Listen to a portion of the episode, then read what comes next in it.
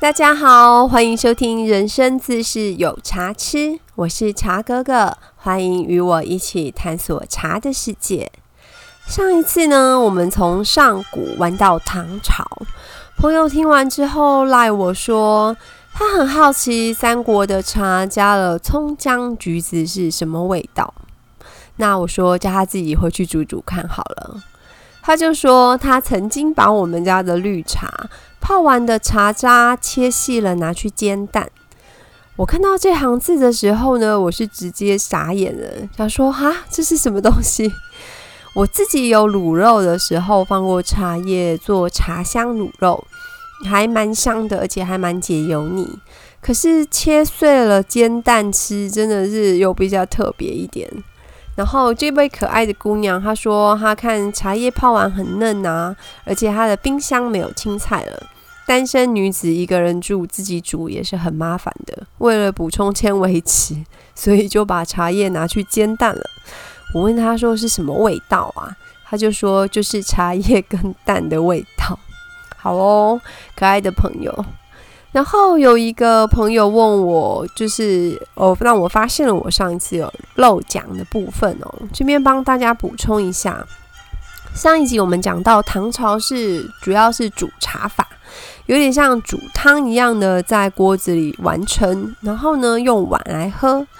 那么碗呢，他们用什么碗？唐朝的时候呢，其实他们的上流社会还蛮鄙视瓷器的。也许跟那个时代的瓷器做起来还没有真的很精致也有关系哦。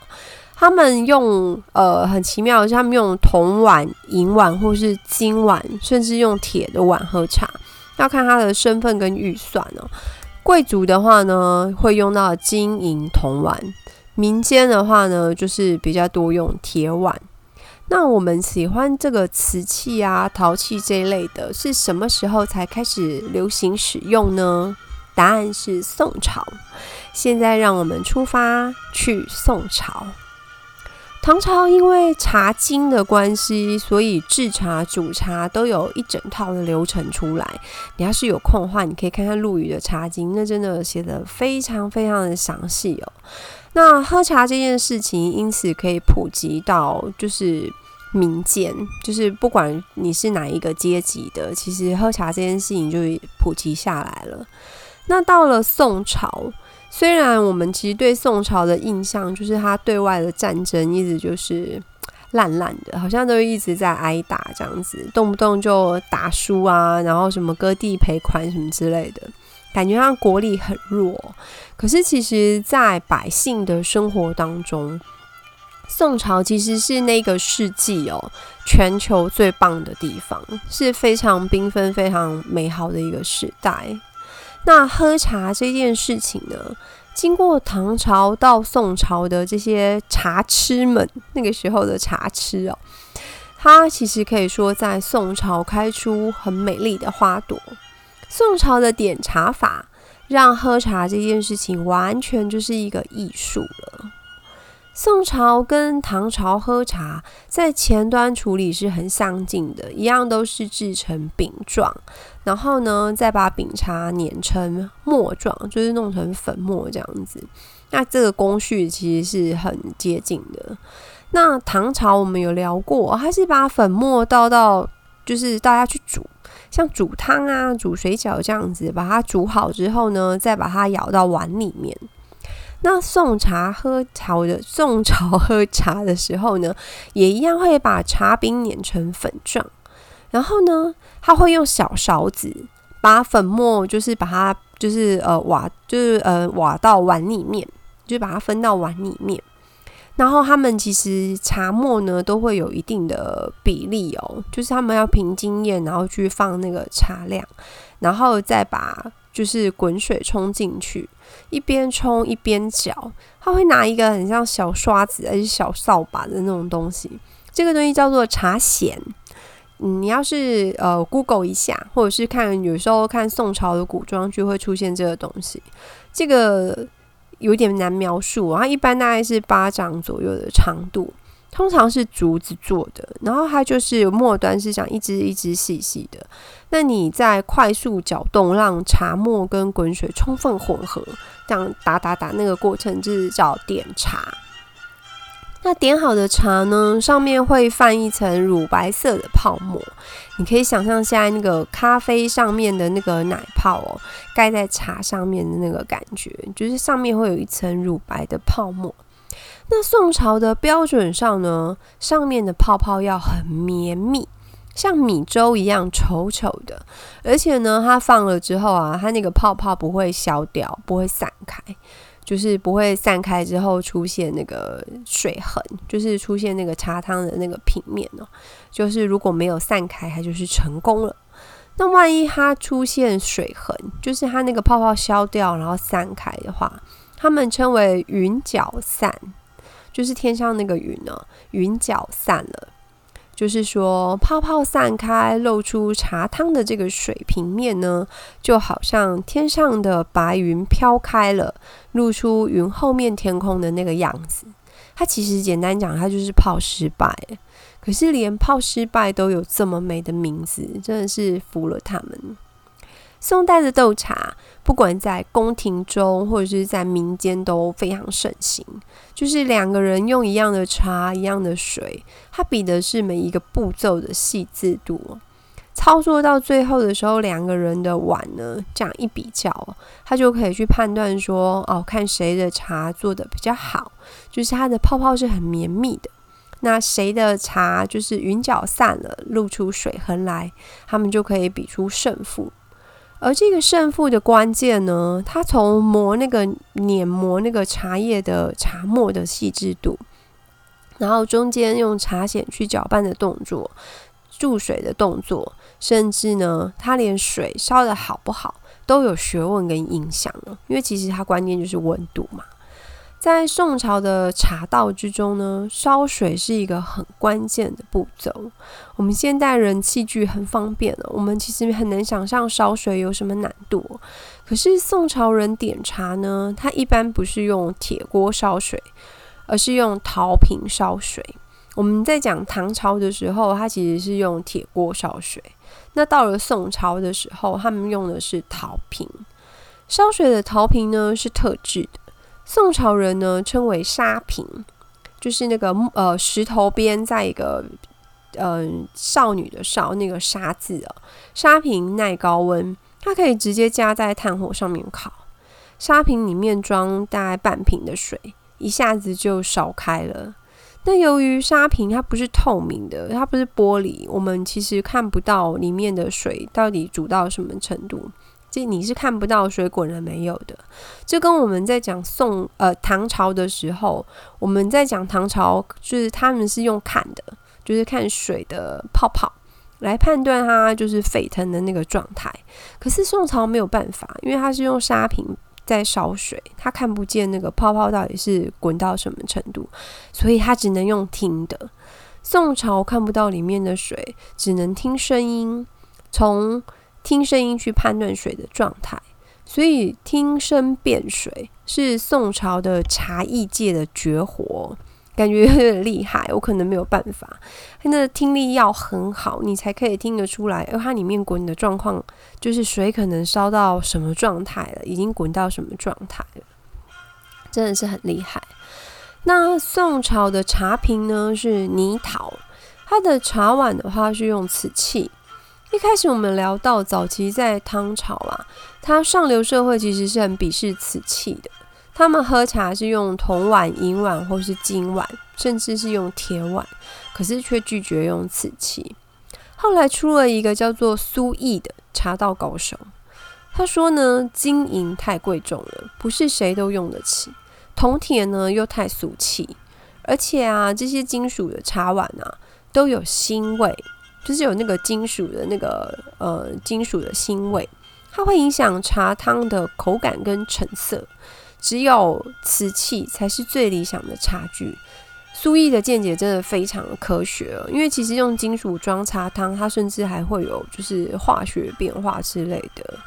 那也因为苏毅他开启了宋朝用瓷碗喝茶的这个风气，这真的是超伟大的改变。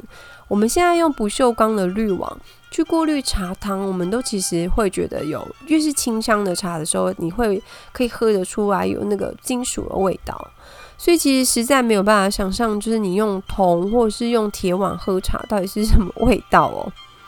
那在宋朝呢，已经可以烧造就是紫砂的茶具，可是呢，紫砂呢并不被宋朝的士大夫喜欢，他们不喜欢紫砂，他们觉得紫砂的透气性太强，茶汤很容易被渗透进去，会吃到茶气，而且紫砂有毛细孔，它喝完茶不容易刷干净。其实跟我们的想法真的不一样。然后第二是他们觉得紫紫砂有一种天然的土腥味，所以那个时代并不流行。所以你有没有发现，每一个时代都不太一样？唐朝不喜欢的，呃，宋朝可能可以接受；唐朝喜欢的，宋朝不一定喜欢，甚至是不喜欢。那宋朝不喜欢的，后来明清到我们现在却很喜欢。去看它的变化是还蛮有趣的，跟女人一样哦。唐朝喜欢丰满的，宋朝喜欢纤瘦的。一个时代有一个时代的流行，这样说起来要生对朝代 才对，才很重要哦。那唐朝人呢煮茶，宋朝人点茶，我们现代人呢是用冲泡的。那从煮茶到点茶。其实都没有用到小茶壶哦，你有没有发现？我们讲到现在，我们在用的那种功夫小壶之类的都还没有出现。所以呢，宋朝之前呢，并不生产泡茶用的茶壶，他们是用茶碗，所以他们会把重点放在烧造那个茶碗上面。可是那个茶碗它又分很多种哦，像宋朝景德镇。就是他们烧造的茶碗呢，是属于隐青瓷，它的胎身很薄，有点半透明的，很好看。可是那个茶碗哦，在宋朝并不受欢迎。你可能会觉得，哈，香蜜这么漂亮的东西，我们现在很爱耶，可是宋朝人却不喜欢。在宋朝的时候呢，隐青之类的瓷器比较会出现在餐具，像盘子啊、汤碗啊、饭碗之类的。可是并不喜欢用来点茶，为什么呢？因为宋朝呢，他们点茶法最好的茶汤都是乳白色的，就是我刚刚讲到像粥一样的那个乳白色的状态。你可以去想象哦，用深色的碗，它才有办法去凸显凸显那个茶汤的颜色，就是是不是那么绵密，然后很漂亮这样子。如果你用白瓷碗或者是浅色的瓷碗的话，它其实没有办法映衬彼此，那效果当然会比较差。那宋朝人最喜欢的茶碗是建州窑出产小黑碗，又称建盏。它的胎身很厚，造型很古朴，甚至看起来就是有点笨笨的。可是它很耐看，它就是那种古朴型的东西。它耐高温，导热慢，它很适合来做点茶。如果你有看过电视剧，像《知否知否，应知绿是绿肥红瘦》，或是像《清平乐》，它都是以宋朝为背景的戏，里面经常有做茶的片段。那我们刚刚讲的东西，其实都经常出现，可以让我们想象一下在那个时代做茶的感觉。在讲到宋朝的点茶法时，你们有发现跟日本的抹茶道很像吗？它虽然还是有一点不同，因为日本的抹茶道比较像是唐朝加宋朝的综合体，就是并不完全是哪一边。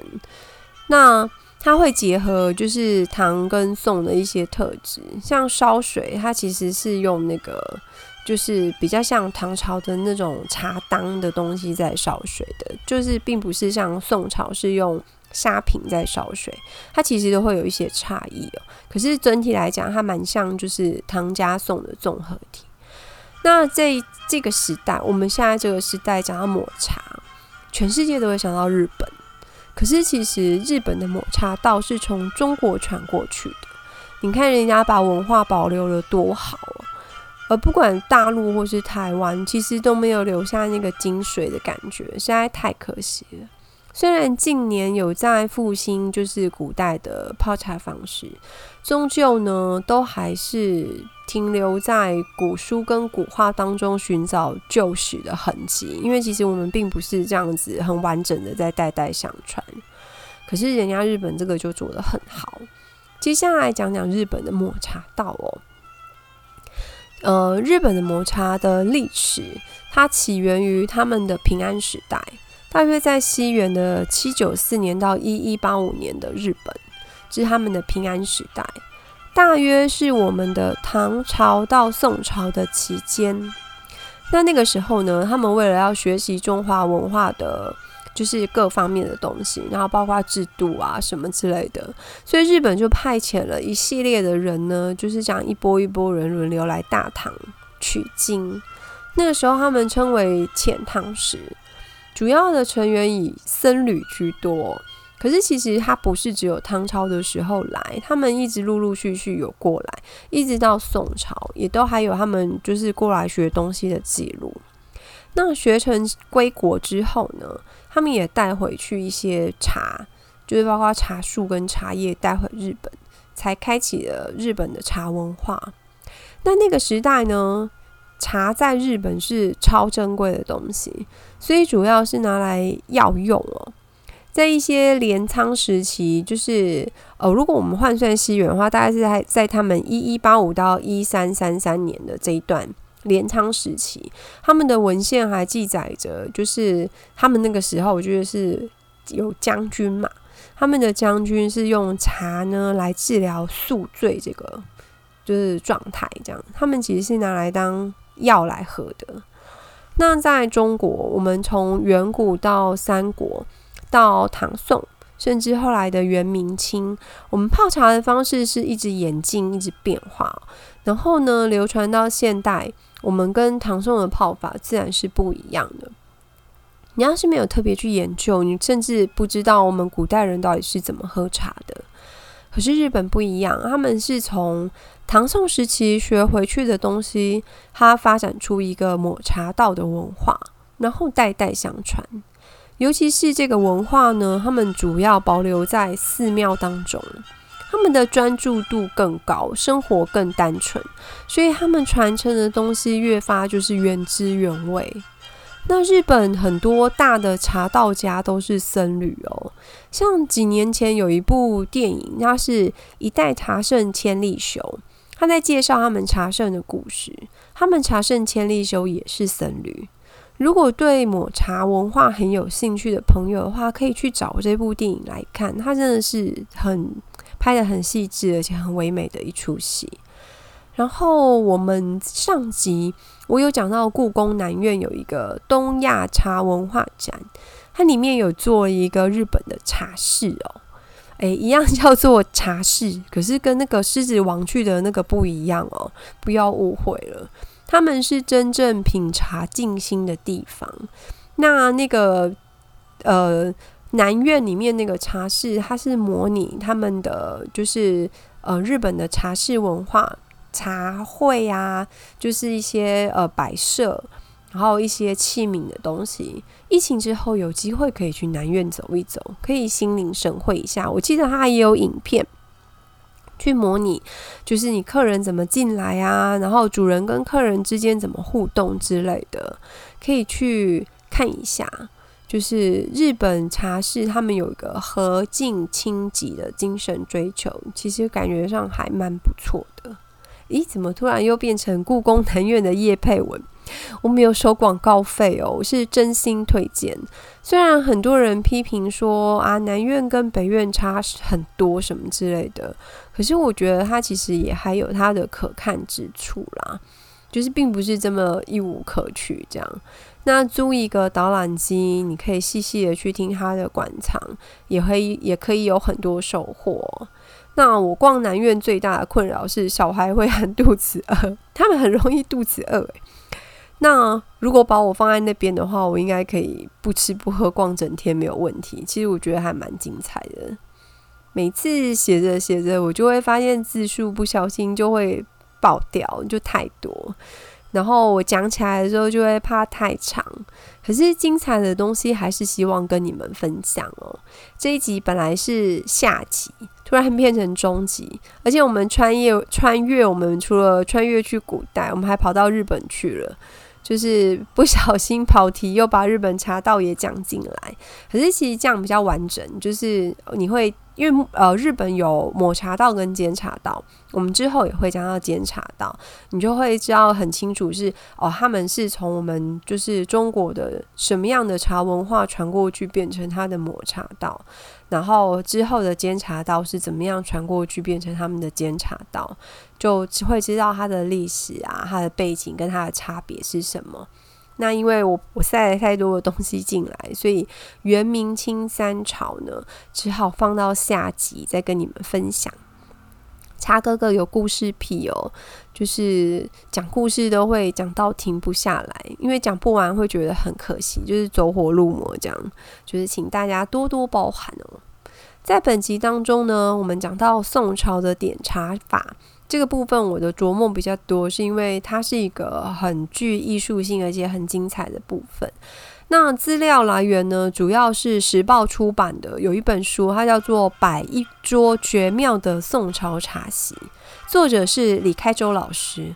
如果呢，你对宋朝的民生历史也很有兴趣哦，比如说你之前也很喜欢看像《知否知否》之类的，或者是像《秦平乐》，就是这种宋朝的戏剧的话。那可以跟您推荐，就是李开周老师的宋朝四书哦，他有四本书，它分别是吃一场有趣的宋朝饭局，过一个欢乐的宋朝新年，然后摆一桌绝妙的宋朝茶席，还有一个是逛一回鲜活的宋朝民族，总共有四本书，这就是我很喜欢的，真心推荐。那今天的分享就到这边。喜欢茶哥哥讲茶的朋友，再拜托记得要订阅哦。然后有人喜欢的话，也帮我分享。那如果你有什么想听的主题，也欢迎跟我说，或者是有问题，也欢迎赖我，或者是留言给我。谢谢大家，我们下次再见喽。